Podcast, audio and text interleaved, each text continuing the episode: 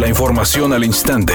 Grupo Radio Alegría presenta ABC Noticias. Información que transforma. La Comisión Estatal Electoral inició este jueves con la entrega de paquetes con boletas electorales a los presidentes de las comisiones electorales municipales, que contienen las boletas para alcaldías, diputaciones locales y la gobernatura, y serán utilizados en las elecciones del próximo 6 de junio en los 51 municipios de Nuevo León. Su presidente, Mario Garza, señaló que hoy se entregarán los cerca de 21 mil paquetes que se distribuirán en las más de 7 mil casillas y se dejará a Monterrey y Guadalupe para el domingo, debido a que son los municipios que cuentan con un mayor número de casillas.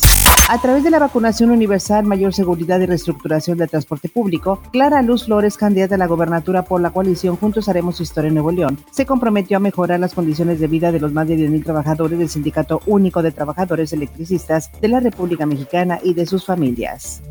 El Partido del Trabajo solicitó al Congreso de la Unión llamar a comparecer al gobernador de Tamaulipas, Francisco García Cabeza de Vaca, y en caso de no presentarse, que el Senado inicie el procedimiento de desaparición de poderes en la entidad al confirmarse que el mandatario abandonó indebidamente el ejercicio de sus funciones. El PT demanda que la Comisión Permanente analice si en el caso de Tamaulipas se configura el supuesto de desaparición de poderes que establece el artículo 76 constitucional.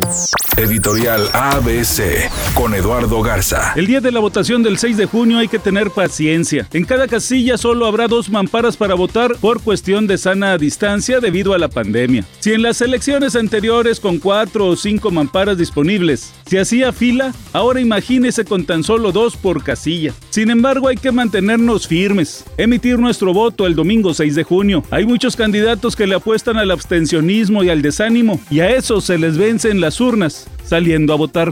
Era un secreto a voces, finalmente es oficial. Y Zinedine Zidane deja de ser entrenador del Real Madrid. Durante sus dos etapas, el estratega francés ganó dos ligas, tres Champions, dos Supercopas de Europa, dos Mundiales de Clubes y dos Supercopas de España. Asimismo, en total Zidane dirigió 263 partidos, de los cuales ganó 172, empató 55 y perdió 36. Después de que le entregó un anillo de compromiso que según dicen cuesta 3 millones de dólares, Cristian Nodal no ha expresado nada ni a través de las redes sociales ni tampoco a la prensa sobre el compromiso que ya tiene con la cantante Belinda.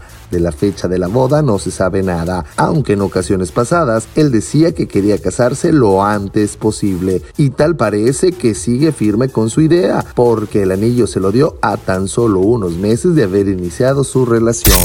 Se reporta tráfico pesado en la avenida Constitución desde la avenida Churubusco hasta la avenida Fundidora. Por cierto, la congestión vehicular continúa por avenida Fundidora hasta la avenida Francisco y Madero junto al Parque Fundidora en Monterrey. Esta situación se presenta debido al módulo de vacunación instalado en la zona. Se mantienen agentes de tránsito resguardando los puntos de congestión vehicular. Atento a las siguientes recomendaciones, maneje con precaución y evite utilizar el teléfono celular al volante. Es un día con cielo parcialmente nublado. Se espera una temperatura máxima de 36 grados, una mínima de 28. Para mañana viernes se pronostica un día con escasa nubosidad. Una temperatura máxima de 36 grados, una mínima de 22. La temperatura actual en el centro de Monterrey 28 grados. ABC Noticias, información que transforma.